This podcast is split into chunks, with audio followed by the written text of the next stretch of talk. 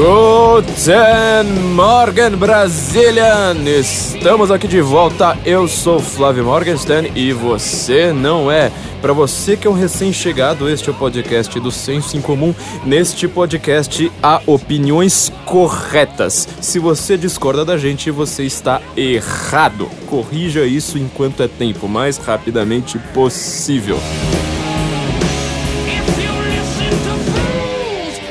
No último episódio do podcast, nós comentamos sobre a islamização do Ocidente. Foi um dos episódios mais ouvidos, muita gente gostou bastante, falou que foi um dos melhores episódios até o presente momento, se não o melhor de todos. É, gostei muito de, do, do, resultado, obviamente, e gostei muito mais ainda de que finalmente, na hora que eu começo a falar de livros, de literatura, de um assunto muito mais elevado do que a política do dia a dia, ou seja, de coisas que não são simplesmente frugais, sabe? Tenta pensar no que é que você estava pensando, meu filho, em agosto de 2006 com toda certeza você tinha um tema que você achava a coisa mais importante do mundo, que aquilo ali iria definir o futuro da sua alma, e no final das contas, tipo, nada daquilo acabou dando em nada. É, mudou, você simplesmente não lembra mais, foi uma coisa que simplesmente passou na sua vida e pronto, acabou. Aquela, sabe aquela intriga da Câmara dos Deputados e vamos sair, vamos quebrar tudo e não sei mais o que? Nada disso acabou dando em nada, simplesmente em nada. É, então, quando a gente pensa por outro lado, nos livros que a gente estava lendo nessa época, a gente pode até não saber quais livros eram, mas o conteúdo deles, eles ficam na nossa mente. Então, é isso que eu gosto bastante nesse podcast, quando nós falamos de temas eternos, de temas que perduram, de temas que continuarão atuais daqui a 10, 20, 50 anos ou mais.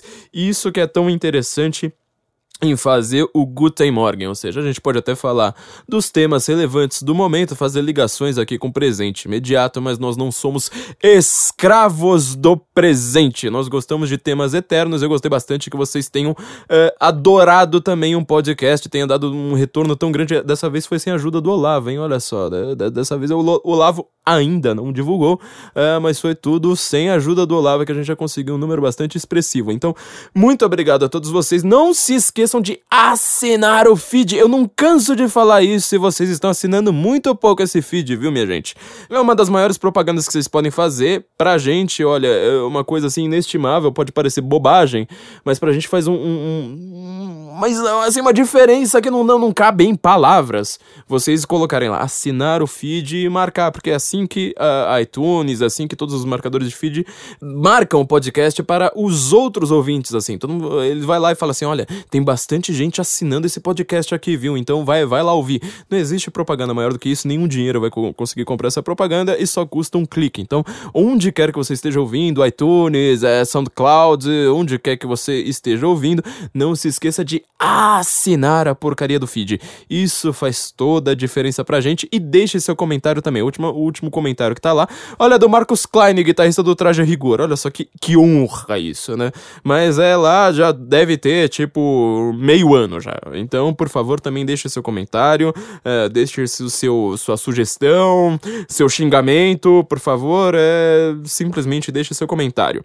Muita gente, então, uh, deixei no, no, no, meu Twitter, eu fiz a, a, pergunta o que é que vocês queriam ouvir, foi, foi um mix de, de vários assuntos. Como eu falei, eu não quero falar de nada que seja assim, uh, temporal, que seja cravo do presente, como eu acabei de dizer. Eu não quero falar de nada cujo, cuja relevância vai durar só duas semanas. Eu quero alguns temas mais universais, então vou fazer uma espécie de compilado, um resumão aqui do que é que vocês estão dizendo. E vamos falar então da crise da esquerda. A esquerda entrou numa crise desgraçada em 2018. Em 2017 parece que ela está tentando se levantar ou pelo menos ter uma sobrevida em alguns lugares, mas ela não parece ter um futuro muito promissor. Há dois anos, a revista Spectator, quando ela ainda estava sendo minha revista preferida no mundo, pelo menos a revista assim, de assuntos cotidianos, de assuntos do dia a dia, de assuntos da política, de notícias, é, ela ainda estava sendo uma da, da, das minhas revistas preferidas. Ela falou sobre The Death of the Left. E eu falo assim, mas caramba, esse é um título meio exagerado, né? Death of the Left. Como assim? Esquerda tá morrendo? É... Lembra que até a Dilma tava no poder, né? Olha só que coisa.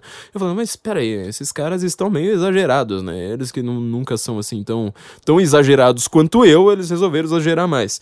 E no final das contas a gente tá vendo que realmente de lá pra cá a esquerda esmoreceu, evaneceu. A esquerda está cantando gothic metal, é assim, nadando nas suas próprias lágrimas ouvindo Evanescence. Por favor, vamos ouvir. I'm so tired of being here. Não, para, para, rápido. Não, não, não, não, não vamos ouvir muito. É só ouvir um pouquinho, porque eu acho a voz dessa menina insuportável. não sei de onde tiraram que ela canta bem, que ela tem uma, uma voz bonita. Ela é muito, muito, muito aguda, pelo amor de Deus. Mas enfim, esse é o estado da esquerda no presente momento mundial. A esquerda está nadando em suas próprias lágrimas, ouvindo Evanescence. Logo, logo vai estar viciada em Arthur Schopenhauer. A esquerda vai virar um grande sarau de poesia ultra romântica. A única diferença é que, ao invés de falar de virgens loiras de olhos azuis, eles vão falar: Ai, o poder! Eu tava no poder, eu não tenho mais! Ah! Vai ser divertido. Por que, que, a esquerda tá nessa crise desgraçada? Por que, que, a esquerda tá perdendo eleições onde quer que ela apareça? Tem lá o Macron. Eu sei, eu sei que vocês estão falando, tão desesperados para falar das eleições francesas que acabaram de acontecer, né? O primeiro turno que acabou de acontecer. Eu sei que tem Emmanuel Macron, mas calma, calma, calma, calma lá. Pensa na esquerda num contexto global. Look at the big picture. Que, o que, que, era esquerda antes desses dois últimos anos, certo? E o que, que é esquerda agora? Pra onde quer que você olha, pelo menos os ideais de esquerda, eles estão realmente cantando gothic metal. Os ideais de esquerda estão indo pro vinagre. A esquerda, para conseguir sobreviver, é onde entra esse tal desse Emmanuel Macron, ela tem de se reinventar. A esquerda, ela não consegue mais ter o grande apelo que ela tinha há três anos. Três anos! Isto politicamente é um segundo. Três anos não significa absolutamente nada e no contexto global, candidatos fortíssimos, o PT no Brasil, Hillary Clinton na América. Há quanto tempo você ouve falar de Hillary Clinton? Esses caras estão preparando a candidatura de Hillary Clinton desde que ela nasceu. Acho que minha tataravó tava neta quando já tava falando: Nossa, mas você viu a Hillary Clinton? Ela é tão simpática, ela é muito legal. E ela pega um cara como Donald Trump, o cara mais bronco, chucro o cara mais extrema direita de todos. Falar chucro é muito engraçado, né? Eu vou inventar qualquer desculpa agora para falar chucro de novo. O cara mais radical e toma uma naba como o Partido Democrata não tomava desde 1926, há 90 anos que o Partido Democrata não toma uma naba tão grande de um Donald Trump. Então, quer dizer, até os candidatos queridinhos da mídia foram pro vinagre. Angela Merkel, que tá longe de ser uma pessoa de esquerda, ela foi eleita como uma pessoa de centro-direita. Ela teve uma plataforma ali de centro-direita. Ela vivia brigando com Sarkozy, falando: o, o animal. Você não é tão de direita quanto o seu partido manda. Você não é tão de direita quanto a França manda. E olha o que, que essa mulher virou. Ela começou a caminhar para aquilo que a gente já chamou de globalismo. Nós explicamos aqui qual é a diferença entre globalização e globalismo? A mídia insiste em traduzir os dois termos como se fosse a mesma coisa, né? Tipo, ah, você ser global. Pô, global, tipo, se você tá falando em ir para Nova York, tamo aí, velho. Se você tá falando em dar, dar, dar, esquiar na Suíça, beleza. Só que globalismo não tem nada a ver com essa coisa. Globalismo é uma coisa completamente diferente que a mídia não explica, né? Temos nosso episódio aí entre a globalização e o globalismo que explica isso aí muito bem. A Angela Merkel ela conseguiu simplesmente falar assim: não, eu vou ser mais globalista, vou aderir à União Europeia, governar mais pensando na União Europeia do que na Alemanha, eu vou pensar num grande governo transnacional, sem soberanias. Também falamos disso em outro episódio. Olha a naba que ela tava ganhando. Ela, ela foi eleita quatro vezes. E agora ela tá tomando uma naba desgraçada, simplesmente tendo mudado a sua campanha. Então a gente consegue ver que a esquerda ela tá numa crise como ela não tá há muito tempo. De onde vem isso? Como surgiu essa crise da esquerda? A esquerda, olha só, até a palavra, né? Esquerda. Repara, se eu falasse esquerda, a palavra só, pensa na palavra, não, não pensa no, no significado, pensa só no som. Se você fala há uns 3, 4 anos, vai falar assim, eu sou uma pessoa de esquerda, a mídia já começa a te incensar, os intelectuais já falam, este é um cara que sabe das coisas. Já tem uma fila de pessoas que já estão ajoelhadas para massagear as suas nozes com a língua, entendeu? Já tem uma fila já preparada. Tá todo mundo falando, este é um cara social. Este é um cara com preocupações públicas. Este é um homem com amor no coração.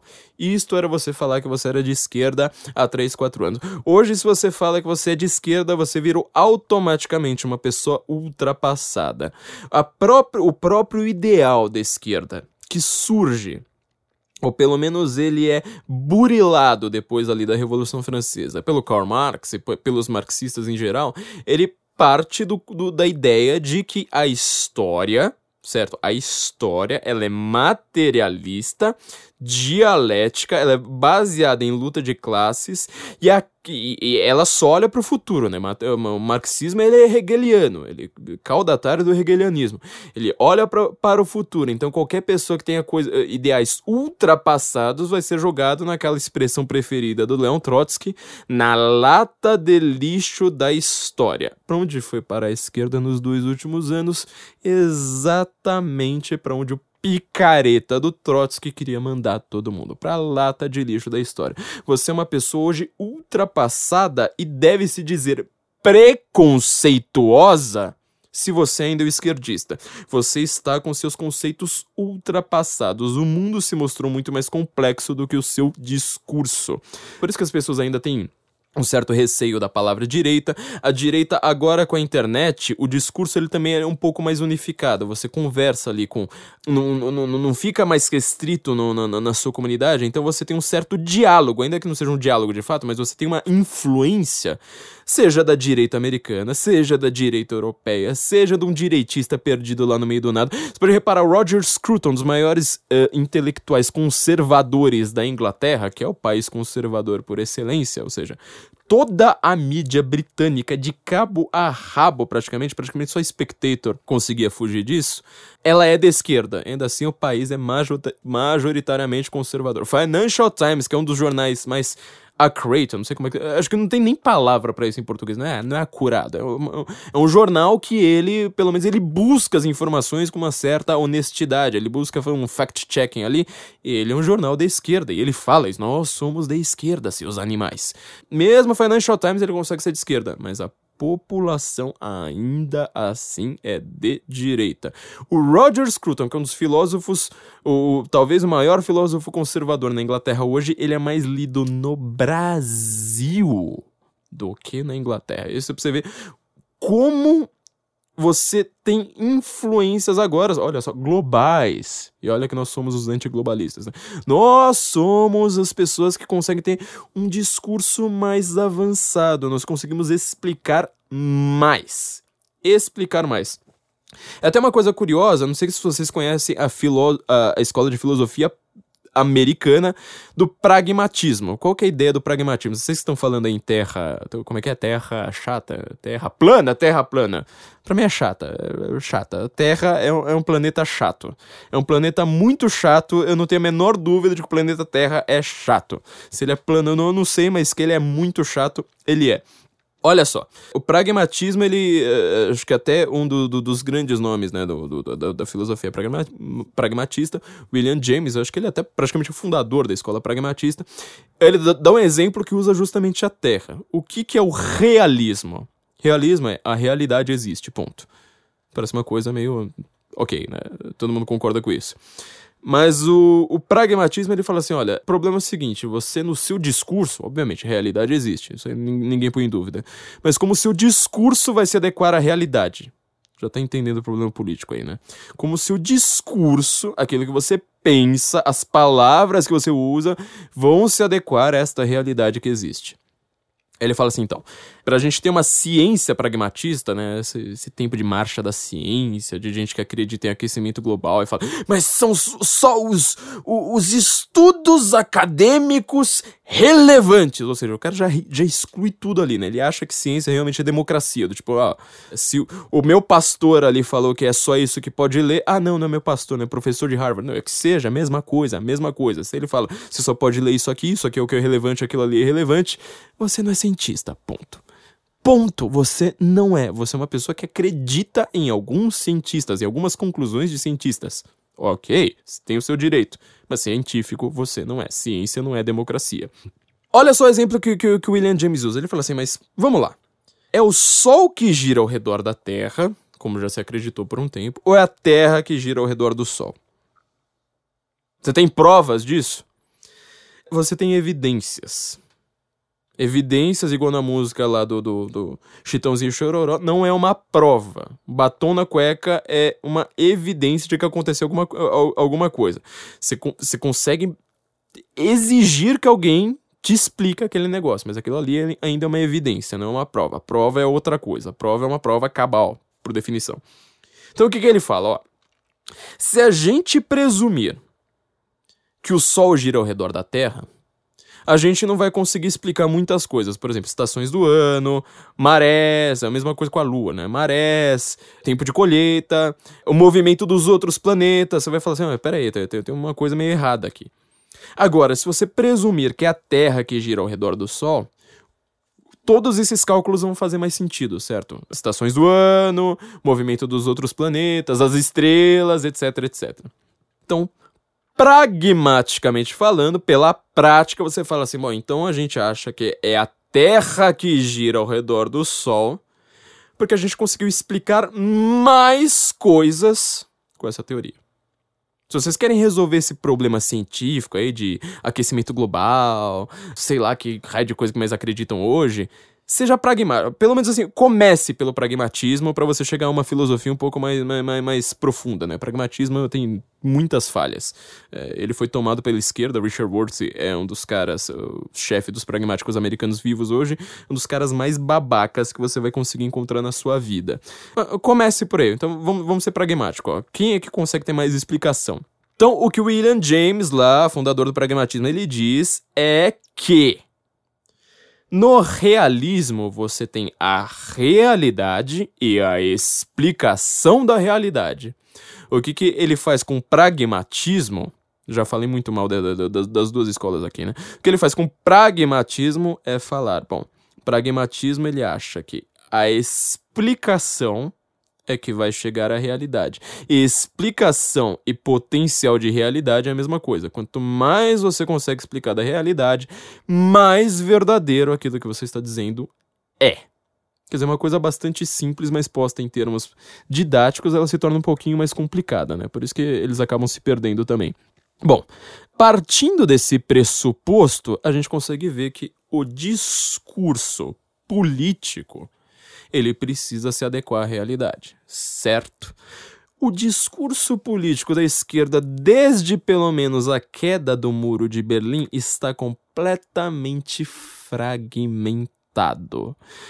A esquerda, por definição, ela não tem uma ideologia unitária. Sabe aquela coisa do deturparam Marx? Toda hora deturparam Marx. Ah, mas deturparam Marx. Eu tava lendo Marx esses dias, o livro já começou a se deturpar assim na minha mão. Eu tava lendo, já começa a se deturpar, deturpar, deturpar, deturpar. Por quê? a esquerda, pelo menos esse ideário, vamos dizer, mais pseudo-acadêmico, intelectual, blá blá blá blá blá blá, ele não forma um todo coerente. Nem Marx ele forma um todo coerente. E olha que a filosofia do Marx é a filosofia mais simples do universo. Ninguém, nenhum filósofo no mundo, acho que nem o Paulo Giraldelli Jr., deve ter uma filosofia tão fácil de se explicar em duas frases quanto Marx, né? Uma vez a gente brincou aqui, a gente explicou todo o marxismo em um minuto, é contabilizar. O marxismo é história, luta de classes, tem infraestrutura e superestrutura, etc, etc. Você consegue explicar tudo aquilo ali. Mais valia, quanto que o dono da fábrica fica. Pronto, acabou. Não tem mais marxismo. É por isso que todo mundo é marxista. Porque ele é fácil de explicar. Você consegue transformar alguém em um marxista em um minuto. Você nunca vai transformar alguém em um kantiano em um minuto. Você não transforma o cara em um heideggeriano em um minuto. Você não consegue transformar alguém em plotiniano é, é, nem em um mês. Demora. São filosofias, lidam com a essência da realidade, a sua estrutura, a forma como você vai aprender aquilo. Você não vai transformar alguém em um fenomenólogo nem em dois meses. Mas o marxismo você transforma o cara em, com uma série de cacuetes. Você usa alguns cacuetes verbais, pronto, tá ali prontinho para você um marxista. Um marxista mais ferrinho possível. Então, a, a, esquerda desde ali da Revolução Russa, as contra-revoluções, e as guerrilhas, e aí você teve o expansionismo da União Soviética. Tudo aquilo ali foi mudando a essência da esquerda o tempo todo. Você pode reparar que o, esquerdista mais ortodoxo de todos, ou seja, o esquerdista dos esquerdistas, é um tal de Stalin, cuja teoria é o chamado marxismo-leninismo, ou seja, você não tem como ser, le... ser, você ser leninista sem ser stalinista. O Stalin ele está aplicando Lenin e o Lenin está lá aplicando Marx. Então, quer dizer, você tem uma, uma, uma, cadeia ali. E só nessa cadeia dos caras falando, não, eu sou marxista-leninista, ou seja, eu sou o, o, ortodoxo. Aí o ortodoxo tá falando, eu sou marxista. Aí o próprio Marx tá falando, eu também sou marxista você já vê várias quebras ali nos elos da corrente. Tudo quebra de discurso. Quando vai lá pro mal, na Revolução Chinesa, aí também já tem outra mudança. Ah, aqui não pode ser uma revolução uh, do proletário, aqui é revolução campesina, vamos lá dar aula de maoísmo pro MST, eh, e assim por diante. Então, a, a, esquerda ela tem um discurso completamente fragmentado durante a história. Só que onde que ela mais se fragmenta, onde a esquerda assim, falou assim: olha, chegamos na crise total, pelo menos a crise total antes de 2016 foi em 1989. Todas as palestras do meu livro que eu dei de lançamento do meu livro. Uh, meu livro para quem leu, né? Uh, Por trás da máscara, do passe livre aos Black Blocks. Eu estou falando sobre as manifestações de 2013. Bom, é o pano de fundo, na é verdade. Sobre o, o, tema principal do meu livro é discurso. Uh, estou analisando notícias ali para ju mostrar justamente esta quebra, esta falha, esta, este divórcio entre discurso e realidade. A esquerda, quando ela começa a fazer suas grandes manifestações a partir de 2008, 2009 pelo mundo. Occupy Wall Street, M12, Indignados, tudo, tudo, própria Primavera Árabe, que não é exatamente de esquerda, mas enfim, ela foi cooptada ali em certos momentos. Ela, na verdade, ela estava tentando fazer a sua grande mobilização desde 1089, 1989. Desde 1989, você estava numa crise desgraçada da esquerda, mesmo a, as maiores manifestações que a esquerda tentou fazer durante esse período não deram em praticamente nada uh, geopoliticamente falando, ou seja, globalmente falando, relevante máximo que você conseguiu foi é, Foro de São Paulo com o uh, Brasil e, sobretudo, Venezuela. Bolívia não é um país relevante, né? Você sabe, nem, nem, nem o Foro de São Paulo consegue levar a Bolívia a sério. Mas você teve ali Venezuela, que ela tem uma economia geopoliticamente importante, o Brasil. Tenta lembrar do, do, do que mais teve nesse tempo. Rodadas de Seattle não deram em nada. Nada, nada. Simplesmente teve esquerda ali no momento completamente fragmentado. O que, que ela precisou fazer? Foi quando a esquerda ela mudou do seu discurso, vamos dizer, mais marxista, aquela coisa de falar ainda em socialismo. E, e, para, ó, mesma palavra socialismo, só fazendo uma breve pausa. Olhando a história do, do comunismo, você vai ver, comunismo, eu, eu uso o, o, termo como Ark Brown, né, um dos maiores historiadores do, do, do comunismo, ele, fa, ele, ele, fala isso. Comunismo, é, ele não, não, não, chama a União Soviética, a China, essas coisas de socialismo, porque socialismo não era o termo usado na época termo que eles usavam, eles falavam assim: nós somos comunistas. O único, pro, provavelmente o único líder comunista que acreditava piamente que existia de fato uma utopia lá, depois daquilo, queria ser avançado para uma sociedade já sem Estado, ou seja, de Estado e sociedade completamente imiscuídos, provavelmente foi Nikita Khrushchev. Nenhum outro uh, de fato acreditava naquilo. Eles falaram: comunismo é isso aqui. Comunismo é isso aqui. Então, a história do comunismo, você vai reparar que teve um, um o primeiro momento dela, eles falam, é internacional comunista, Cominter, não é Socinter. É internacional comunista.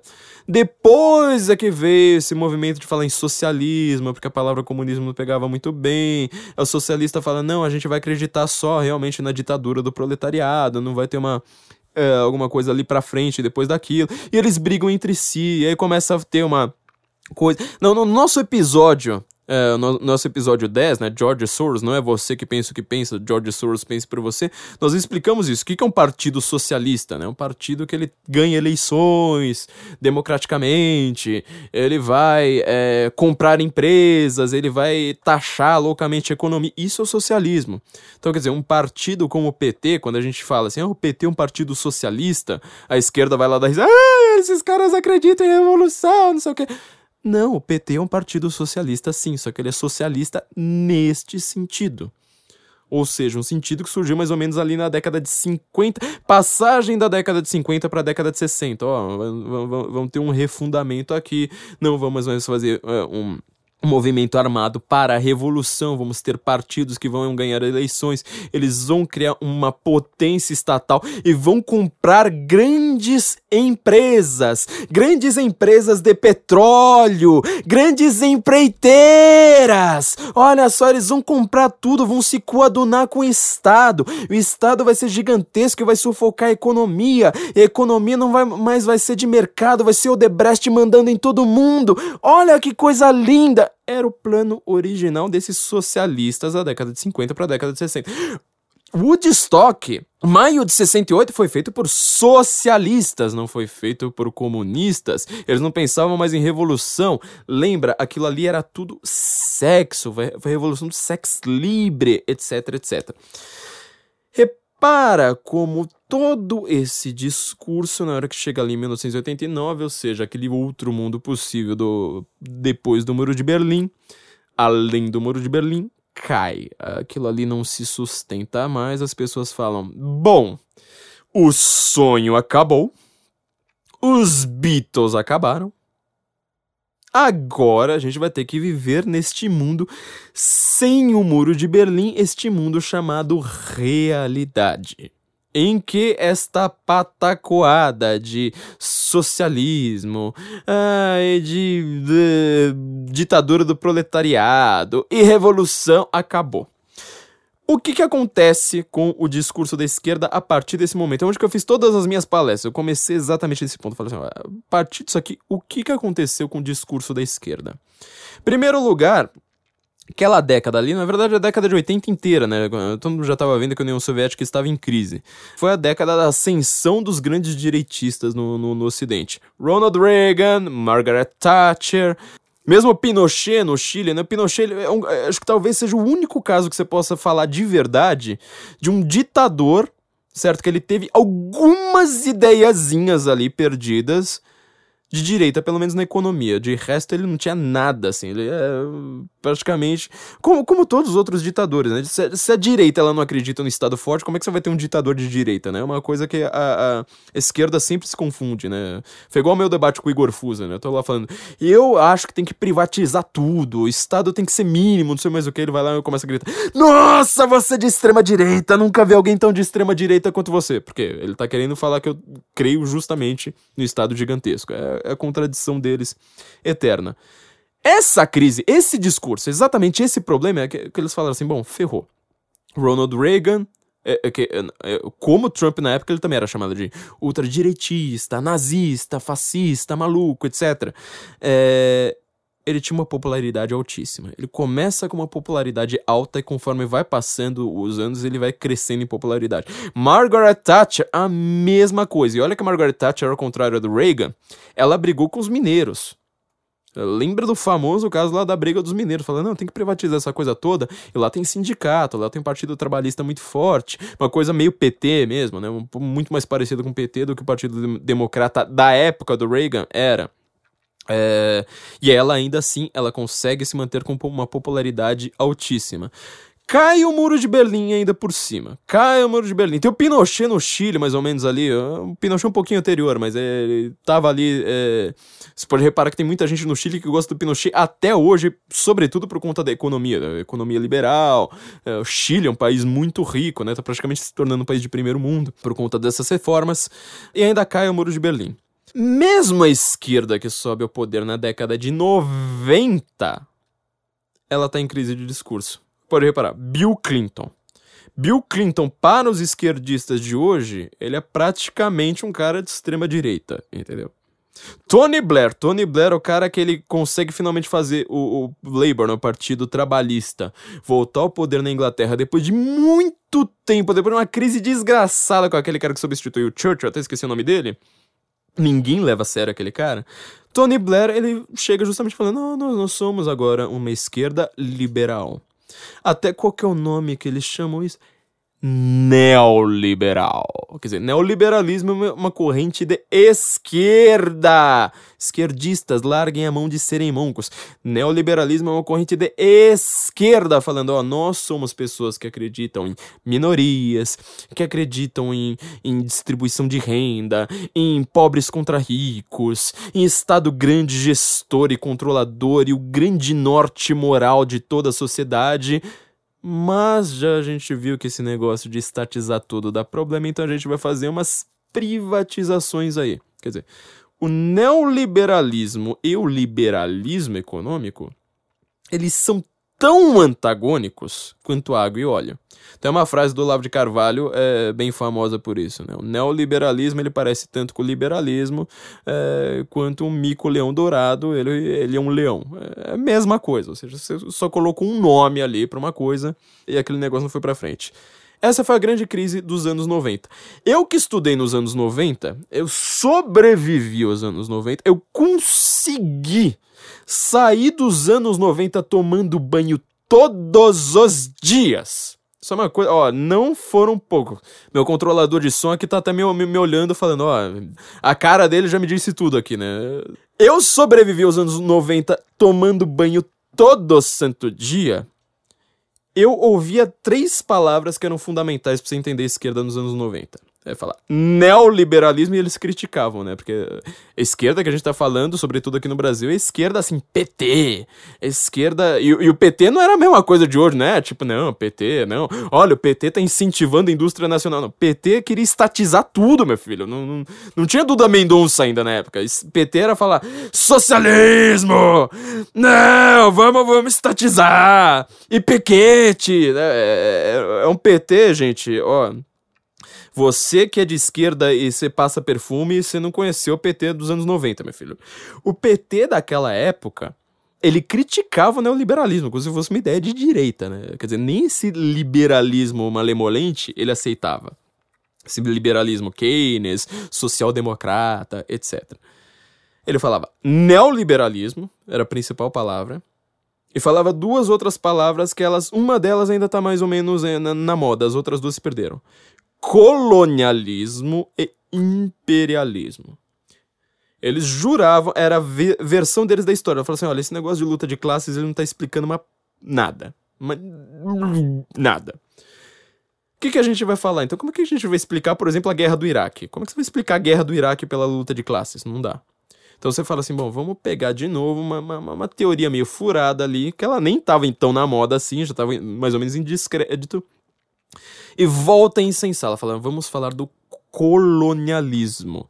Para você ter uma ideia, hoje você vai fazer um curso de literatura em Harvard. Em Harvard, não tô brincando, isso aqui não, não, não é brincadeira minha, viu? Você vai fazer um curso de literatura em Harvard. Pelo menos um semestre você vai ter de literatura pós-colonialista. Que raio é isso? Você pegar todos aqueles países que tinham uma influência ou americana, ou inglesa, ou francesa, e falar quais são os autores daqueles países que já falavam uma língua do colonializador, né? E que fazem uma literatura ideológica. Uma literatura sendo assim tipo, nossa, né? Os ingleses vieram aqui na África do Sul. Eles trouxeram Commonwealth, trouxeram voto, trouxeram a liberdade que a gente tem diante da lei. Eles trouxeram tudo isso que a gente tem de bom. Eles trouxeram capitalismo, eles trouxeram dinheiro, eles trouxeram tudo que a gente tem de bom na vida. Como são filhas da puta esses ingleses. Puta merda. O que, que seria da nossa vida? Como nossa vida seria linda sem os ingleses? A gente estaria todo mundo se matando no tacape. A gente estaria aqui em brigas tribais, um matando o outro o tempo todo. Ai, como seria bom sem esses colonialistas. Então, a ideia, a, a, a versão de história que foi me vendida eu nunca comprei muito bem porque eu amava os ingleses. Não, não, não adianta, né? Por, por, mais maviosos que fossem aqueles discursos dos meus professores de história, falando, ah, os pobres. Ah, mas a distribuição de renda. Ah, mas não sei mais o que. Cara, Iron Maiden é muito melhor, não adianta. É, é, é incomparável. Uma coisa vai ser sempre muito melhor do que a outra. Eles acreditavam fortemente nisso, ou falavam imperialismo, tipo, ah. É, é, é, engraçado porque quando eles falam imperialismo, pensa, anos 90. Qual o grande império do mundo? América, claro. Eles sempre chamam de Estados Unidos. A América é o grande imperialista do mundo naquele momento. Pergunta rápida para você que acredita em imperialismo americano. Qual foi o expansionismo territorial da América no século XX? É, não teve. Mas eles acreditam fortemente nisso. Eles acham, falam, nossa, mas e. Olha, tem tem, tem Guantánamo, tem, tem, tem, tem, tem o Alasca. É, é isso. É, é, uma negociação ali que você faz. E eles chamam isso de imperialismo. É, o imperialismo foi, obviamente, inglês. Eu já, já expliquei aqui em episódios para trás tudo que o imperialismo inglês faz, obviamente. É, é, isso é uma coisa que a esquerda não entende e a direita não percebe que ela precisa fazer a esquerda entender. Como, o que, que nós defendemos, por exemplo, na Inglaterra e na América? Todo o povo inglês? Todo o povo americano? Todos os políticos ingleses? Os políticos americanos? Não. A gente defende que estes países que são conservadores em sua estrutura, em suas constituições, ou no caso da Inglaterra, em sua Carta Magna, eles permitem sempre uma liberdade de atuação. Quer dizer, mesmo quando um político, inclusive um político conservador ou uma política conservadora, que Inglaterra, América, ou que raio seja, Suíça, Israel, eh, façam ao mundo, ela pode ser corrigida. Ela pode até. Ou se ela não pode ser corrigida, quando ela causa mortes, etc, etc você dentro da sua própria estrutura política desses países, você consegue fazer justiça a essa política, mandar as pessoas para cadeia, etc, etc. A Inglaterra, obviamente, ela cometeu vários crimes na sua, no, no seu modelo de imperialismo uh, no século XVIII, no século XIX, né? Só você pensar na Guerra do Ópio. A Guerra do Ópio explica muito do mundo, né? Pouca gente sabe disso, mas a Guerra do, do, do Ópio explica muito do mundo. Mas ainda assim, o que a gente defende não é a Guerra do Ópio, a gente defende justamente o modelo em que você consegue julgar quem faz uma coisa dessas, a gente consegue explicar melhor o que está acontecendo no mundo e você ter uma resistência a políticas ruins. Então a gente não. Ao contrário da esquerda. A esquerda, quando ela defende a União Soviética, não é que ela defende, ah, aquele modelo. Não, ela está defendendo Stalin. Quando ela defende a Venezuela, ela está defendendo o poder, o dinheiro do Nicolás Maduro. Se, se, se o Maduro estiver roubando a população, se ele estiver matando a população, se ele estiver é, estripando um bebê em praça pública, não é uma lei, não é uma ideia, não é uma política não é um modelo de sociedade com mais liberdade do indivíduo perante o Estado que a esquerda está defendendo. Ela está defendendo o líder. Ela está defendendo o partido. Essa, essa é uma das fundamentais diferenças. É isso que gera toda essa crise da esquerda hoje. Então, repara, Colonialismo, imperialismo, neoliberal. São três termos que já, já estão bastante em desuso. Talvez só o, o, o colonialismo, e isso em, em, contextos muito específicos, ele continua é, sendo usado. Eles deram uma sobrevida ali para a esquerda, certo? Barack Obama, por exemplo, que ele é um cara educado mais ou menos nessa época, ele estava em Harvard é, justamente nessa época. Os escritos de Barack Obama que ele fala do pai dele, ele fala assim: meu pai foi um anticolonialista. Qual a política do Barack Obama? Pensa, pensa de fato nessa questão, mesmo que você já concorde comigo. Pensa. Qual a política do Barack Obama, geopolítica em qualquer país que você pense? Ela é uma política necessariamente anticolonialista. A visão de mundo do Barack Obama é anticolonialista. É, isso deu uma sobrevida para a esquerda, só que é uma sobrevida que dura muito pouco sabe? Na hora que você pensa, por exemplo, na Guerra das Falklands, que a gente chama de, de Malvinas aqui, né? Justamente porque a gente acredita nesse, nesse tipo de bobagem. Era uma ditadura argentina, certo? Uma ditadura militar, muito mais grosseira, violenta e assassina do que a nossa, que estava querendo brigar com a Inglaterra. Falando, Inglaterra, vocês são imperialistas. Você faz um censo lá nas próprias Falklands, que são colonizadas pela Inglaterra. Todo mundo fala inglês lá, todo mundo se acha inglês, todo mundo é descendente de inglês naquele lugar. Fala assim: vocês querem ser da Inglaterra ou vocês querem ser argentinos? Deu 99% de votos para queremos ser ingleses. A Argentina vai lá, ó, quem que tá sendo imperialista? A Argentina vai lá e fala assim: a gente quer isso aqui. Não dá, entendeu?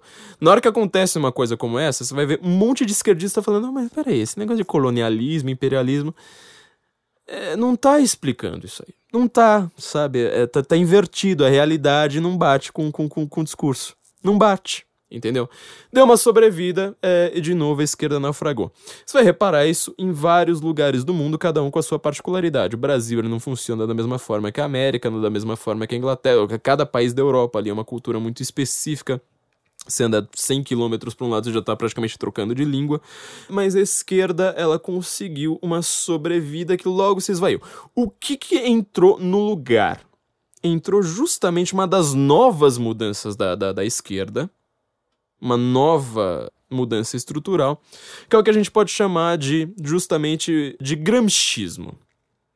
O Gramsci ele nunca tinha feito sucesso em raio de lugar nenhum do mundo. O país mais gramscista do mundo, definitivamente em qualquer em qualquer década que você analisa, se chama Brasil. Brasil foi onde as ideias de Gramsci prosperaram. A, a, a Itália nunca levou o Gramsci muito a sério. Talvez o maior, uh, vamos dizer, neogramscista, né? Um cara que tenta corrigir o Gramsci hoje é o Antônio Negri. É, Antônio Negri, eu já falei, eu falei, não falei bastante dele, mas ele é considerado um dos esquerdistas mais inteligentes do mundo hoje. Um dos mais difíceis de ler também. É, e aquelas manifestações de junho de 2013, é, indignados, Occupy Wall Street, devem muito ao pensamento de Antônio Negri. Ele que pensa justamente, né? Comunismo é multidão, ou seja, você tem que tomar a rua. Enquanto você não toma a rua, você não tem comunismo. Mesmo Antônio Negri não conseguiu fazer um grande sucesso na Itália, por exemplo. A Itália, não, não, não, a Itália natal do Gramsci não levou o Gramsci muito a sério. Mas depois desse, desse período de neoliberalismo, colonialismo e imperialismo, quem veio foi o gramscismo. Dois países, Brasil é óbvio, com PT, com Paulo Freire, com todas essas coisas, eles, eh, ele aplica muito bem o gramscismo. E quem vai aplicar o gramscismo nos últimos anos, nos últimos anos mesmo, assim, pensa na última década, 10 últimos anos, vamos pensar assim, de 2005 para 2015, mais ou menos por aí. Quem começa a aplicar gramscismo fortemente é um país chamado América. Olha que coisa bizarra. O, partido, o, o país que é o centro do capitalismo do mundo, hoje ele passa a ser gramscista. Sobretudo a ala ligada a duas pessoas, Barack Obama e Hillary Clinton. Os dois são discípulos de Saul Alinsky, é, cara que eu também comentei no meu livro. Saul Alinsky, que era o grande agitador, era amigo do Al Capone. É, ele tinha uma. É, é, é, um pouco difícil explicar a ideia do Saul Alinsky, porque ele tanto tinha uma ideia de revolução, de tomar ruas, de tomar sindicatos, esse tipo de coisa, como ele também tinha umas teorias da conspiração. Ele não era simplesmente um cara como Gramsci, que só, só, só escreve mais pragmaticamente. Ele era meio malucão, assim, ele tinha umas, umas ideias que não, não são místicas, mas é tudo teoria maluco, malucona mesmo, era, era tudo misturado nele. Mas os intelectuais americanos que são caudatários do Partido Democrata que já uh, às vezes conseguem ainda falar de colonialismo, mas eles começam a trocar o discurso. Eles começam a falar assim: não, vamos falar agora de feminismo, de racismo, de homofobia. E olha só a última que agora virou moda, né? De antifascismo. Olha, olha a expressão. Quer dizer, você faz uma brigada exatamente igual ao fascismo, cobrindo o rosto, de preto, etc. Fala assim: nós somos os antifascistas, nós somos os, os fascistas do B, nós somos o fascismo invertido. É, é basicamente isso que eles querem dizer. É, basicamente não é exatamente isso que eles querem dizer. Eles são os fascistas invertidos, eles são o braço armado do Partido Democrata, assim como a Ku Klux Klan foi o braço armado do Partido Democrata por praticamente dois anos, assim que chega lá Barack Obama, é, Hillary Clinton, Donald Trump, é, a KKK, ela não consegue se entender ela tão bem com o Partido Democrata, eles trocam, agora virou os antifascistas, os fascistas não fascistas. Você reparou na mudança de discurso? Esses intelectuais que começam a usar isso, eles começam a usar Gramsci. Na América, na América, no centro ali do capitalismo e do conservadorismo do mundo hoje, Gramsci começa a ser usado. O que, que é o gramscismo? Pense em todas as mudanças ali do, do marxismo. Principal mudança, a gente já comentou isso aqui várias vezes, é a mudança da escola de Frankfurt. Ou seja, você tinha no marxismo original, a ideia de infraestrutura e superestrutura. Ou seja, a infraestrutura do capitalismo é a manutenção da propriedade. A superestrutura seria tudo aquilo externo que dá uma aparência de uma certa normalidade para o proletário, para o proletariado, sem perceber que tudo é feito para a manutenção da, da, da propriedade. Então, por exemplo, por que, que você tem família? Porque a sua avó é legal porque a sua mamãe te deu de mamar no peito. Porque seu pai ele trabalha para pagar a sua faculdade de sociologia. Certo? É para isso que existe família. Mas pro Marx não, não, não. A família é uma superestrutura que protege a propriedade. Só existe a família por causa da propriedade. O que a escola de Frankfurt percebeu é que, uh, não, na verdade é exatamente o contrário. É a família que é, que, que é o, o, desejo humano. O desejo humano é de ter uma família. Converse com uma mulher. Não converse com uma mulher tapada. Não vá lá na, na seção de comentários do blog da Lula Ronovich. Converse com uma mulher normal, assim, uma pessoa, sabe, no meio da rua. Provavelmente o grande sonho dela é ser mãe. Ponto. É, isso aí não tem nada a ver com propriedade. Então eles percebem e falam assim: não, peraí, é o contrário. A propriedade ela permite a família, porque quando você tem uma família com uma certa propriedade, você não precisa do Estado. Então a gente inverte infraestrutura e superestrutura. Inverteu, beleza, agora a gente vai atacar o que? A família. Quem entra nessa toada também é o Gramsci. Então, as duas grandes revoluções de pensamento na esquerda elas acontecem na década de 60, mas a grande aplicação delas vai ser pós-muro de Berlim, já no final da década de 90, sabe? Na, na, na academia ali na década de 90, mas ela começa a tomar, vamos dizer, as ruas praticamente, pelo menos num nível, uh, num, num contexto geopolítico relevante, praticamente ali na era do George W. Bush. E começa a pegar com força mesmo de todo mundo agora se dizer feminista. Obviamente que racismo existe, mas assim, é, falar antirracismo para qualquer coisa, do tipo assim, ah, mas espera aí, você não gosta do Barack Obama? É porque você é racista. Você vota no Donald Trump, é porque você é um branco. É porque você é um branco. Você não vota na Hillary. A Chelsea Clinton falou isso esses dias, né? Ela falou assim: não, as pessoas não votam na minha mãe por causa do. do, do... As pessoas não estão preparadas para ter uma mulher como presidente, então é por causa do machismo. Você para e pensa, peraí os assessores da sua mãe, pouco antes das eleições da sua mãe, estavam fazendo rituais satânicos com sangue escrevendo na parede. Ah, não eram rituais satânicos, na verdade eram apresentações e performáticas da Marina Abramovich. O que é muito pior que um ritual satânico. Mas você acha que você que a sua mamãe perdeu as eleições? A sua mamãe, olha só, ela não consegue escapar disso. Né? A sua mamãe perdeu as eleições porque as pessoas são machistas. Repara como o discurso está todo, todo embolado. Quer dizer, se aquele papo de neoliberalismo, colonialismo, imperialismo, ele deu uma sobrevida para a esquerda ali que não durou mais ou menos uma década e meia, já cansou, aquilo ali não explicava nada do que estava acontecendo no mundo. Você imagina com né, é, homofobia, racismo, tudo ismo e fobia. Não dura cinco anos. Você reparou? O grande problema da esquerda, onde que ela entrou realmente no seu corredor de morte, foi quando ela resolveu aplicar ali tanto Gramsci quanto a escola de Frankfurt de uma vez.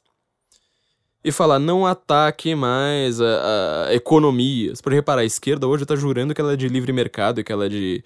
Ela é, que é, é, que é uma economia global. Ela acredita mesmo nisso. A economia de alfândegas menores, etc. Não, não, ela está completamente perdida. Ouçam lá nosso episódio sobre globalização contra globalismo, você vai entender como a discussão é completamente diferente do que eles estão perdendo. Só que eles pegaram essas palavras e radicalizaram Dá uma sobrevida, óbvio. Você vai ver um monte de. Onde você vai ver esquerdista hoje? É entre os grandes economistas lendo Karl Marx? Não, é entre youtuber. O youtuber hoje é sobre a vida da esquerda. O youtuber é que tem um canal sobre feminismo. O youtuber que vai escrever um livro falando. Ai, miga. Ai, sabe? Tipo assim, entendeu? É, é, isso é a sobrevida da esquerda. A esquerda, ela se torna uma juventude eterna. Velha síndrome de puer a eternos. Gente completamente alienada. Gente que não sabe nem passar queijo na própria bolacha, certo? É, pode ser biscoito também, esqueci. Gente que não sabe nem colocar queijo na própria bolacha e que acha que porque o papai é machista, porque o tio fez uma piada que trata loiras como um estereótipo, que acha que porque o irmão uma vez chamou o amiguinho de viado como uma coisa ofensiva, que acha que não ter cota na escola é racismo, essas pessoas com completamente alienadas da realidade, porque elas vivem numa bolha. São guris de condomínio, são gente assim que. Ricos, são ricos, de, de, de YouTube, de blog. Essas pessoas são que sobrou da esquerda. Hillary Clinton, todo o seu discurso que a Globo News acha uma coisa completamente linda, só tem apelo para um tipo de gente de verdade: leitor leitor de blog, gente que conhece nome de youtuber. Se você não conhece nome de youtuber, meu filho, se você não acha que o PC Siqueira merece uma coluna na revista Galileu fala, defendendo a ciência, este grande nome da ciência mundial, PC Siqueira, se você não sabe quem é PC Siqueira, o discurso de Hillary Clinton vai entrar por uma orelha, sair por outra. Olha só, Donald Trump era chamado de narcisista, né, durante a sua campanha inteira. Qual que era o lema do Donald Trump? Make America Great Again. Qual que era o foco aí? Qual que é... Pense, qual que é o objeto da frase? America, America. Qual que é a grande palavra que faz isso aí ter, ter, ter uma força colossal? Again. Make America Great. A América é grande, certo? É um país que deveria ser grande. Mas não está sendo, ou seja, ela foi corrompida, ela não está no seu ideal, ela não está no seu ótimo de Pareto, ela foi derribada do seu status natural. O que, que você faz? Você make America great again, again, entendeu? Essa é a grande graça do discurso dele. Qual que era o slogan de Hillary Clinton? Quem lembra? Quem lembra? Slogan de Hillary Clinton. Alguém? Sem Google? Sem Google! I stand with her. I stand with her. Eu fico com ela. Eu estou com ela. Eu apoio ela. E chama o Donald Trump de narcisista. Você reparou então que discurso e realidade. Lembra lá, lá volta agora sobre realismo e pragmatismo. Lembra, es, es, seu discurso precisa explicar a realidade. Seu discurso é mais verdadeiro quanto mais ele consegue explicar a realidade. Quem entrou em crise em 2016? Quem continua em crise em 2017? Quais são jornalistas que erram todas as suas previsões, não consegue acertar uma, porque seu discurso é baseado em palavras criadas pela esquerda que não explicam nada, não é a direita. Eu não olho para mim. Eu acertei tudo que eu previ. Eu consigo explicar coisas para as pessoas que a Globo News não consegue explicar. Você coloca um debate ali, claro, entre. Não vou falar de Igor Fuser, porque a gente não precisa rastejar também. Mas se você coloca ali um debate entre os grandes analistas de política internacional que falam assim: ah, a Marine Le Pen ela é contra a globalização. Eu falo assim, mas peraí, ela falou globalismo, ela não falou globalização. São duas, dois conceitos completamente distintos. Quem conseguiu explicar mais a realidade? Você pode até falar que o cara fala melhor, você pode até dizer que ele tem mais público, você pode até dizer que ele tem um monte de informações que eu não tenho, que ele estudou várias coisas que eu não estudei, isso é fato. Ele tem um monte de informações, mas ele não consegue formar um todo coerente porque o discurso dele não explica a realidade.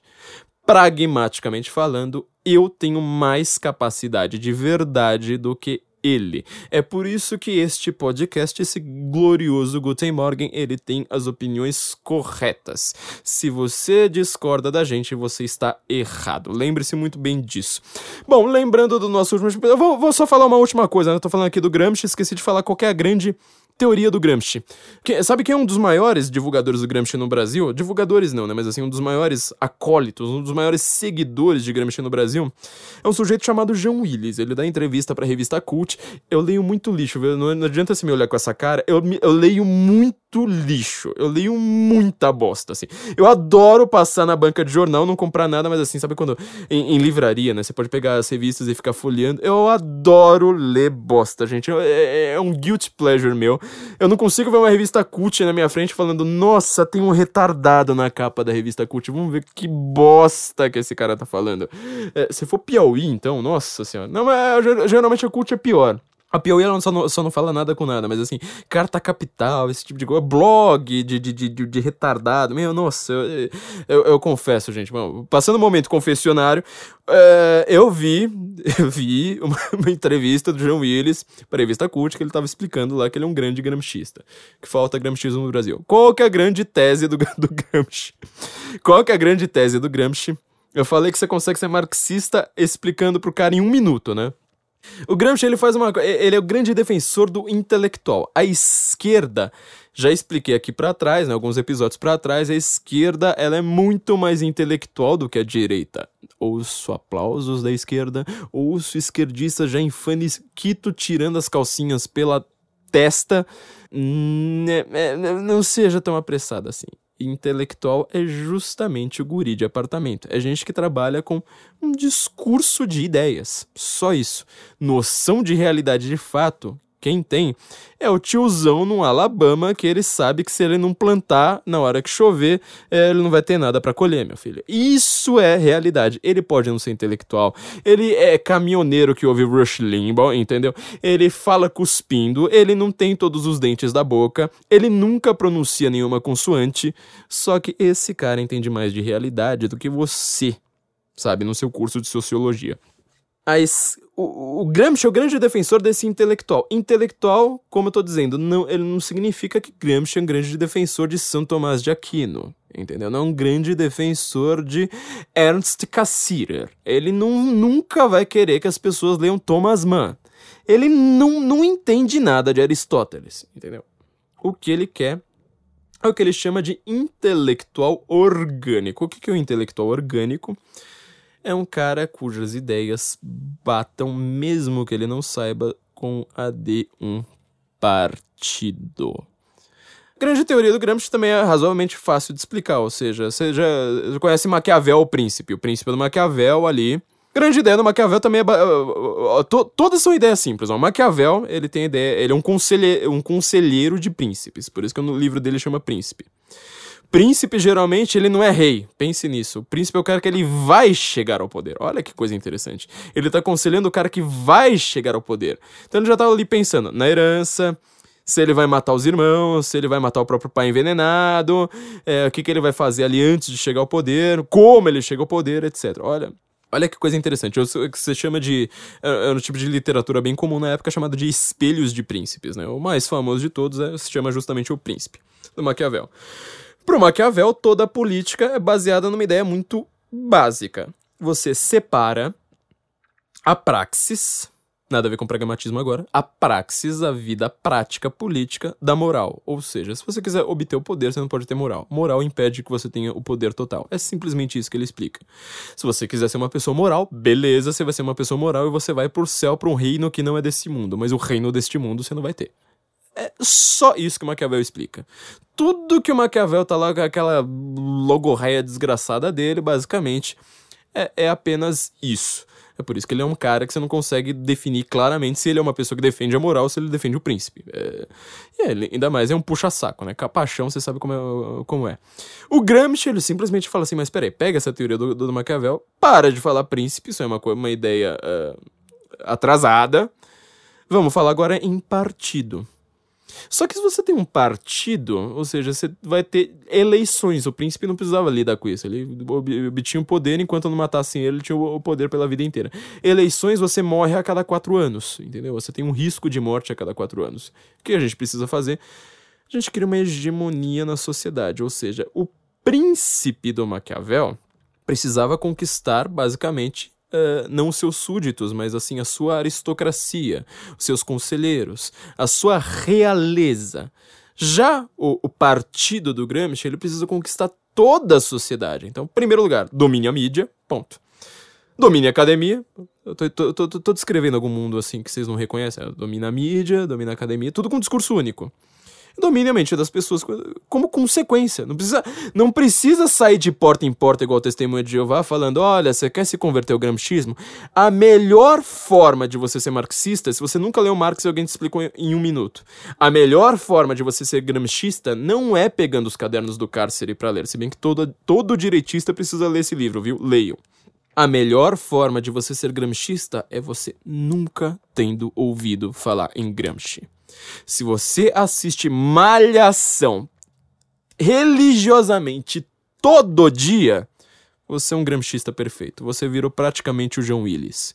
Você concorda com o João Willis em tudo. É tudo aquele papinho de ai, agora a homofobia, ai, agora o racismo, ai, agora o fascismo, ai, agora qualquer outra palavra, já, tô, tô, tô, a machismo.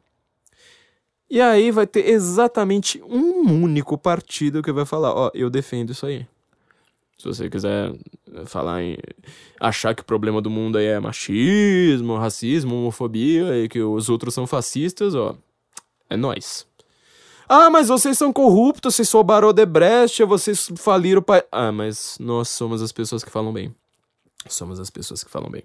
Eu vou ler aqui para vocês como é que o gramscismo chegou na América Tô aqui copiando o Andrew Clavin. É, o Andrew Clavin, obviamente, vai falar muito melhor do que eu. Vocês ou, ouçam lá no podcast dele. Mas, ó, saiu um, aqui no New York Times, pra vocês verem como é que saiu na América. Open Ed, né? Um, um editorial aberto. É, quer dizer, não é, não é editorial oficial do jornal, mas é tipo um grande colunista que vai lá e pode escrever. Você pode tentar fazer seu, seu editorial aberto, mas aqui no caso é de um cara muito uh, requisitado, que é o David Brooks. David Brooks, um cara que defendeu Hillary Clinton uh, com todas as unhas, uh, passando a unha por todos os lugares, mortalmente. Ele escreveu aqui um editorial do dia 21 de abril, seja, um dia bem glorioso pra gente aqui no Brasil, chamado The Crisis of Western Civ, Civ Civilization. Que que ele, olha só o nível de gramscismo do que, que o cara tá falando. Ele tá falando que nos últimos tempos você não tem mais os grandes valores da civilização ocidental, ou seja, isso que a gente defende aqui nesse podcast o tempo todo, certo? Porque as pessoas agora não são mais tão civilizadas. De novo, lembra, pensa lá no Gramsci, ó, nós somos as pessoas que podem roubar, que a gente pode, sabe, financiar ditadura, que a gente tem um contrato com a Madina errado, que a gente faz a campanha do Nicolás Maduro na Venezuela matando a própria população. Mas nós não somos grosseiros igual Jair Bolsonaro, né? Ah, a gente não fala assim de pegar a mulher pela vagina igual o Trump fala, né? Ah, nós somos pessoas limpinhas. A ideia é estética agora. A esquerda é uma estética. Agora você precisa ser limpinho. Você precisa falar muito bem. Então ele vai lá e fala assim: mas espera aí. Agora, toda aquela civilização ocidental, de civilidade, de boas maneiras, ela foi pro saco. Olha só este parágrafo aqui. Isso aqui é uma pérola, Andrew Clavan, ele também fala maravilhosamente. Não, não deixa de ouvir o Andrew Clavan falando disso. Muito melhor do que eu, mas eu tô, eu tô, tô imitando ele aqui. Falou assim, olha... Sobretudo nos últimos poucos anos, né? Past few years, nós estamos entrando numa era de homens fortes. Presta atenção, ele tá falando que nós agora. Ele tá reclamando, né? Do, do, da falta de civilidade ocidental. Nós estamos entrando numa era de homens fortes. Nós estamos saindo da era de Obama Olha, olha o, a era de Obama, The Age of Obama, certo? Cameron e Merkel. Cameron, eu não sei o que ele tá fazendo nessa lista aqui, porque a esquerda odeia ele, mas é, um, vamos dizer, um direitista que era palatável a todos os gostos. Cameron e Merkel. Nós estamos entrando na era de, na era de Putin, Erdogan, El-Sisi, Xi Jinping, Kim Jong-un e. E. Adivinhe. Apenas adivinhe. Eu bato uma aposta que vocês não sabem qual vai ser o último nome que, que, que, que vai aparecer aqui. Eu duvido que vocês adivinhem. Então, ó. Putin, Erdogan, El Sisi, Xi Jinping, Kim Jong-un e Donald Trump. Olha só, o cara, ele tá falando que o Obama é que é o protetor dos valores da civilização uh, ocidental. Obama é um anticolonialista, caceta. O Obama, ele pede desculpas para todos os inimigos da América. Ele fala assim: nossa, a América precisa pedir desculpas pelo que ela já fez. Ele tira o orçamento do exército, ele tira as tropas de tudo quanto é lugar. Ele entra em guerra justamente para colocar os caras mais anti-americanos no poder, os caras mais anti-ocidentais no poder. Nós falamos aqui que o risco de terceira guerra mundial era assim óbvio caso Hillary Clinton fosse eleita. O Trump, ele é simplesmente uma pessoa que ele defende o federalismo, ele defende a primeira e segunda emenda. A primeira emenda, caramba, você quer uma coisa mais civilizacional do que a primeira emenda? Tipo, você pode falar o que você quiser e foda-se. E se alguém não gostou, foda-se, você pode falar. Se você é presidente, você pode falar. Você vai ter consequências, mas foda-se. É isso. É um defensor de tudo isso. Ele é o defensor de Make America Great Again. Então você entende onde Gramscismo chega? Você nunca. Então, eu duvido que esse cara já leu Gramsci na vida. Só que ele é o gramscista mais ortodoxo. Ele faz tudo. Tudo que ele pensa é para que um partido chegue ao poder. Essa era da esquerda chegou a, justamente a uma crise muito maior. Ele tá falando aqui da crise da civilização. A crise é da esquerda. A civilização tá muito bem obrigado, justamente porque tá se, se livrando da esquerda. O foco, então, de Gramsci não é mais atacar a economia, porque não dá certo, todo mundo sabe. Uh, não é mais atacar uh, a direita, nem mesmo a religião, os conservadores ele fala assim: não, vamos transformar tudo isso em esquerdismo. Aí começa a surgir teologia da libertação, começa a surgir é, esses candidatos que a mídia chama de, de, de centro. Olha só, um esquerdista puro sangue, cara super esquerdista como Emmanuel Macron consegue ser incensado pela imprensa. Ah, porque ele é de centro. A Marine Le Pen agora é de extrema direita. A mulher nem de direita é. A mulher, a mulher, ela é de centro. A Marine Le Pen é de centro.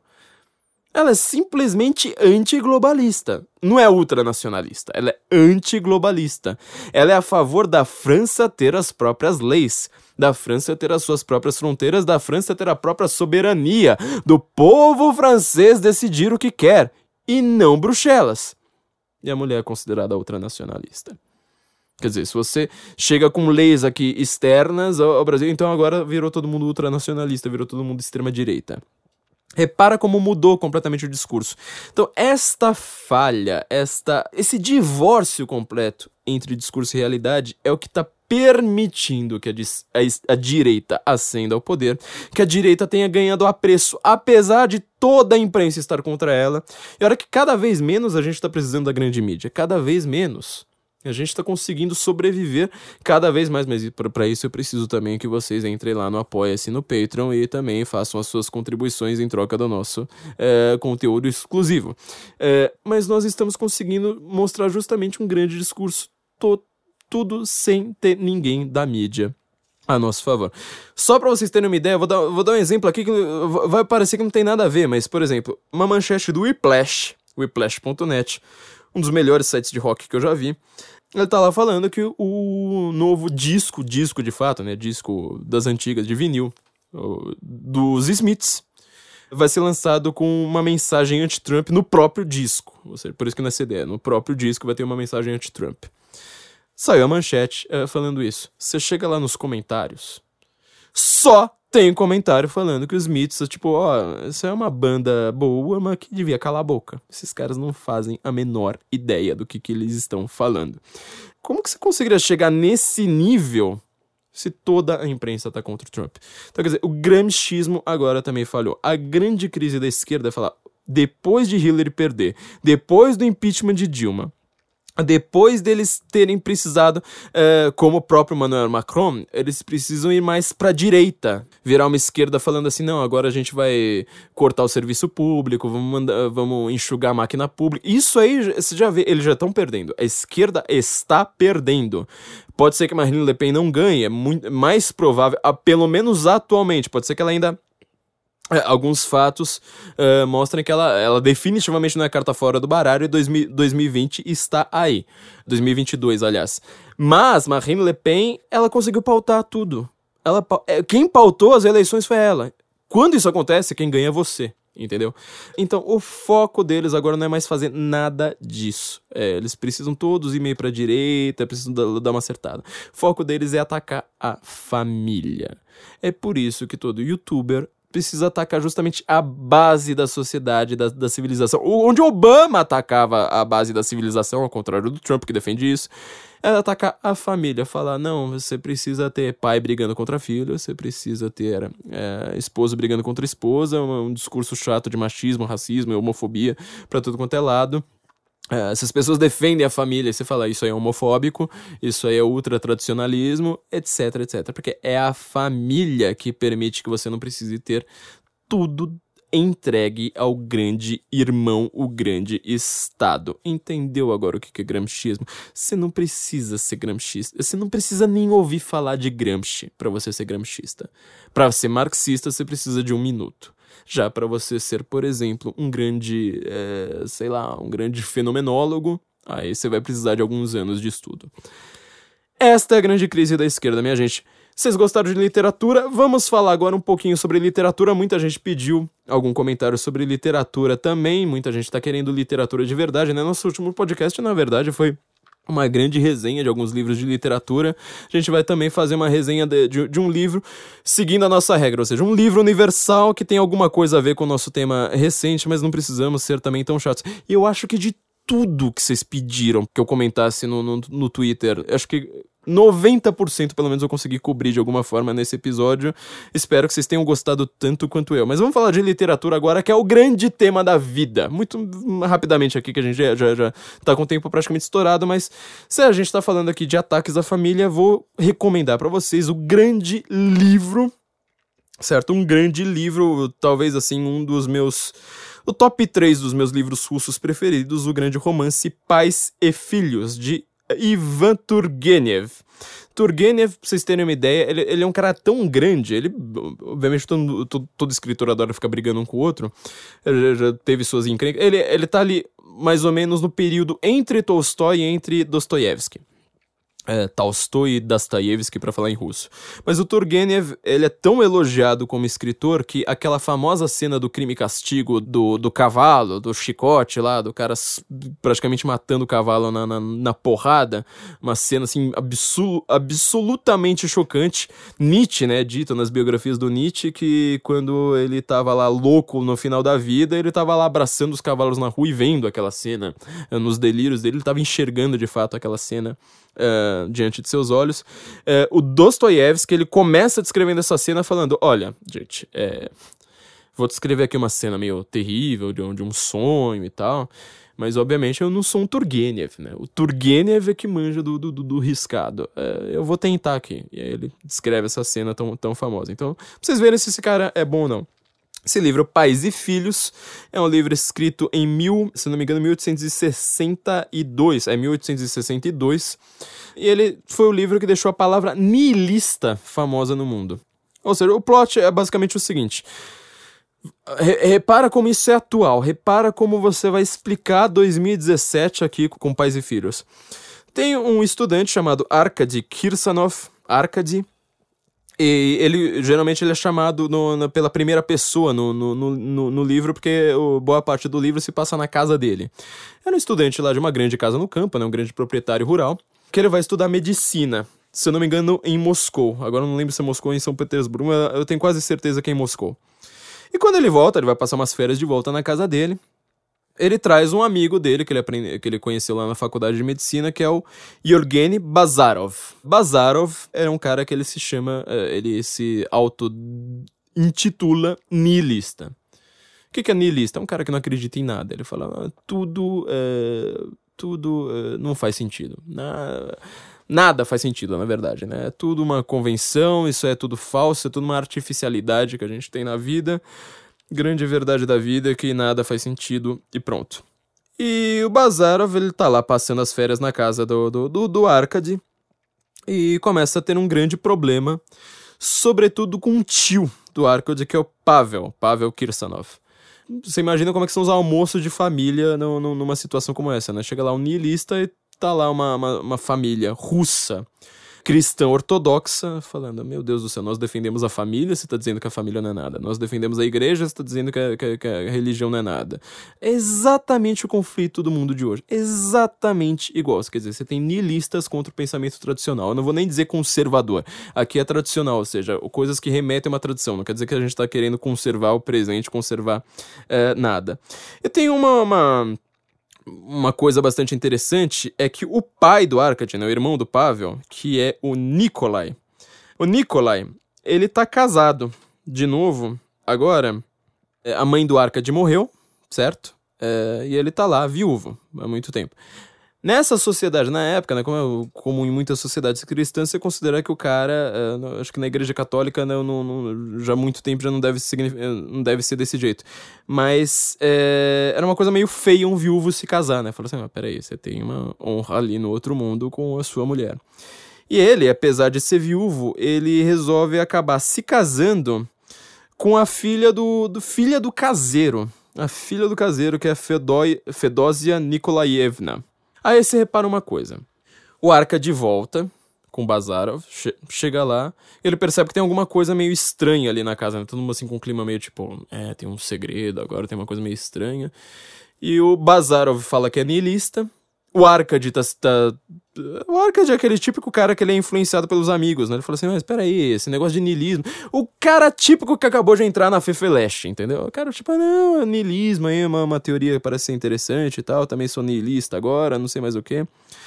Sendo que o pai dele, é, o Nicolai, tá morrendo de vergonha do filho, falando: Meu Deus, na hora que esse cara. Na hora que o meu filho descobrir que eu peguei a filha do caseiro que eu fiz um filho nela, que ele tem um irmãozinho agora, e com a filha do caseiro. Então repara, tem o conflito de gerações, tem o conflito entre campo e cidade, um cara que era lá do campo, os filhos foi para a cidade. Lembra um pouco as cidades e as serras do Essa de Queiroz nessa, né? As cidades das serras dali é com Schopenhauer, olha essa coisa curiosa. Também um, um conflito bem parecido com, com, as cidades e as serras, sendo que o Essa de Queiroz ele, ele descreve de uma maneira muito mais chata. É, apesar de também ter ali a filosofia do Schopenhauer, que fala assim, mas peraí, isso aqui não tá, não tá funcionando direito.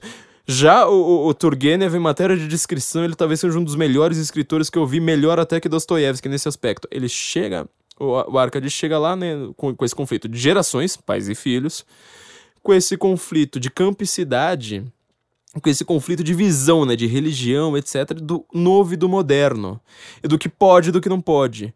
E pior, o pai dele tá num conflito ainda maior, que é o conflito de classe social, quer dizer, ele é o dono da fazenda que fez uma filha, fez um filho na filha do, do, do caseiro. E tem uma cena que eu acho que é, é, é, assim, eu detesto descrições em literatura, sou muito minimalista nisso, acho que quanto menos descrição, melhor.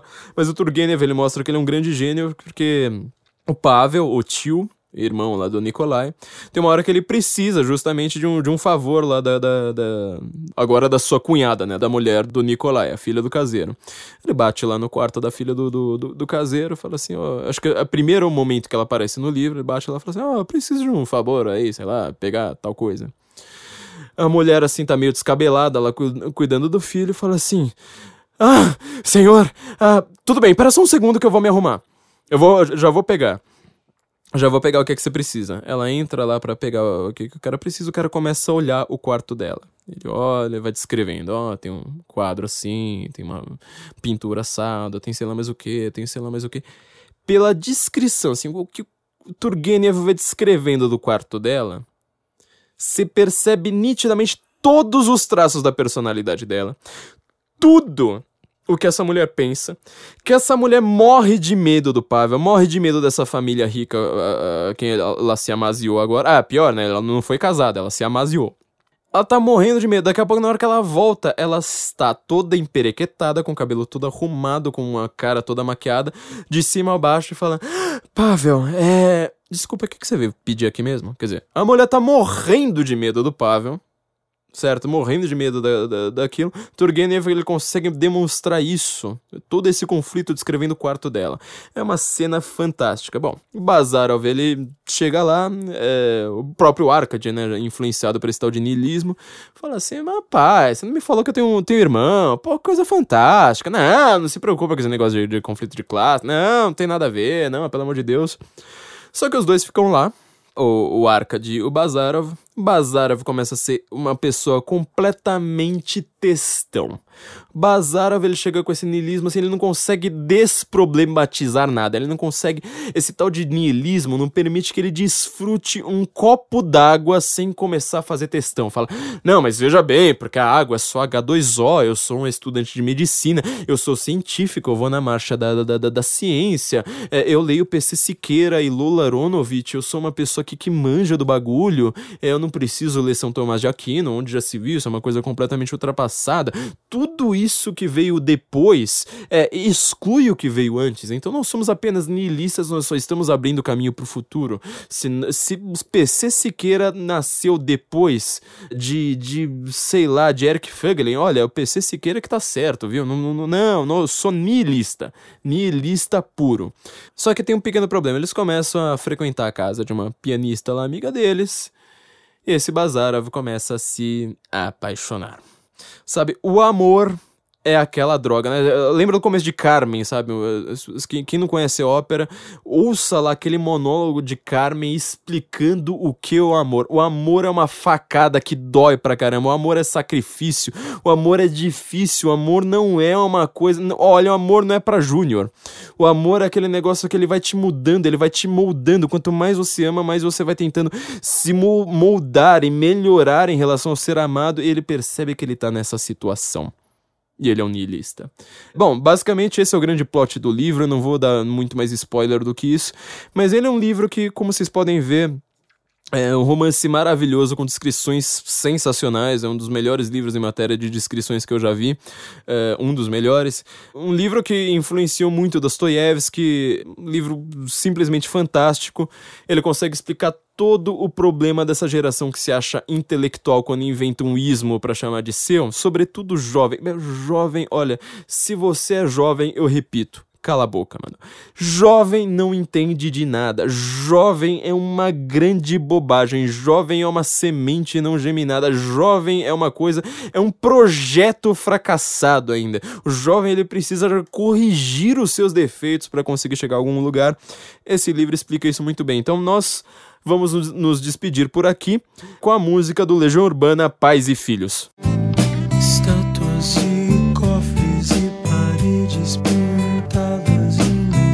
Tá, tá, tá, tá, tá.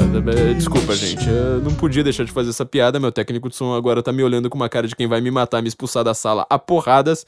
Mas é, vamos então, é, antes de nos despedirmos de fato, Vamos é, simplesmente lembrar. Assinem nosso feed, seus desgraçados, por favor. Não deixem de assinar nossos feed, no, nosso feed. É, aliás, uma, um rápido recado aqui sobre a nossa revista. Era para sair nossa revista nesse mês, mas como o, o assunto. Agora vou ter que ser da, da, da spoiler, né? No, no, nós prometemos que nós iríamos falar sobre Síria, Coreia do Norte, essa relação com os globalistas. É, ao invés de fazer só três artigos como nós fizemos na última, na, na, última edição, resolvemos fazer uma revista um pouco mais longa. Por isso que ela tá demorando um pouco mais, mas no mês que vem ela já vai estar pronta e não vai ser só com artigos meus dessa vez. Então, por favor, gente, assinem nosso Patreon, assinem nosso Apoia-se. Uh, você vai ter conteúdo exclusivo do, da nossa revista que eu garanto vai estar maravilhosa, uh, incrível. Já podem assinar desde, desde já, já vão estar ajudando o nosso futuro. Não deixem de entrar no site da nossa produtora aqui do nosso podcast, a Panela Produtora, pané.lá, sim.com sem nada, melhor endereço do mundo.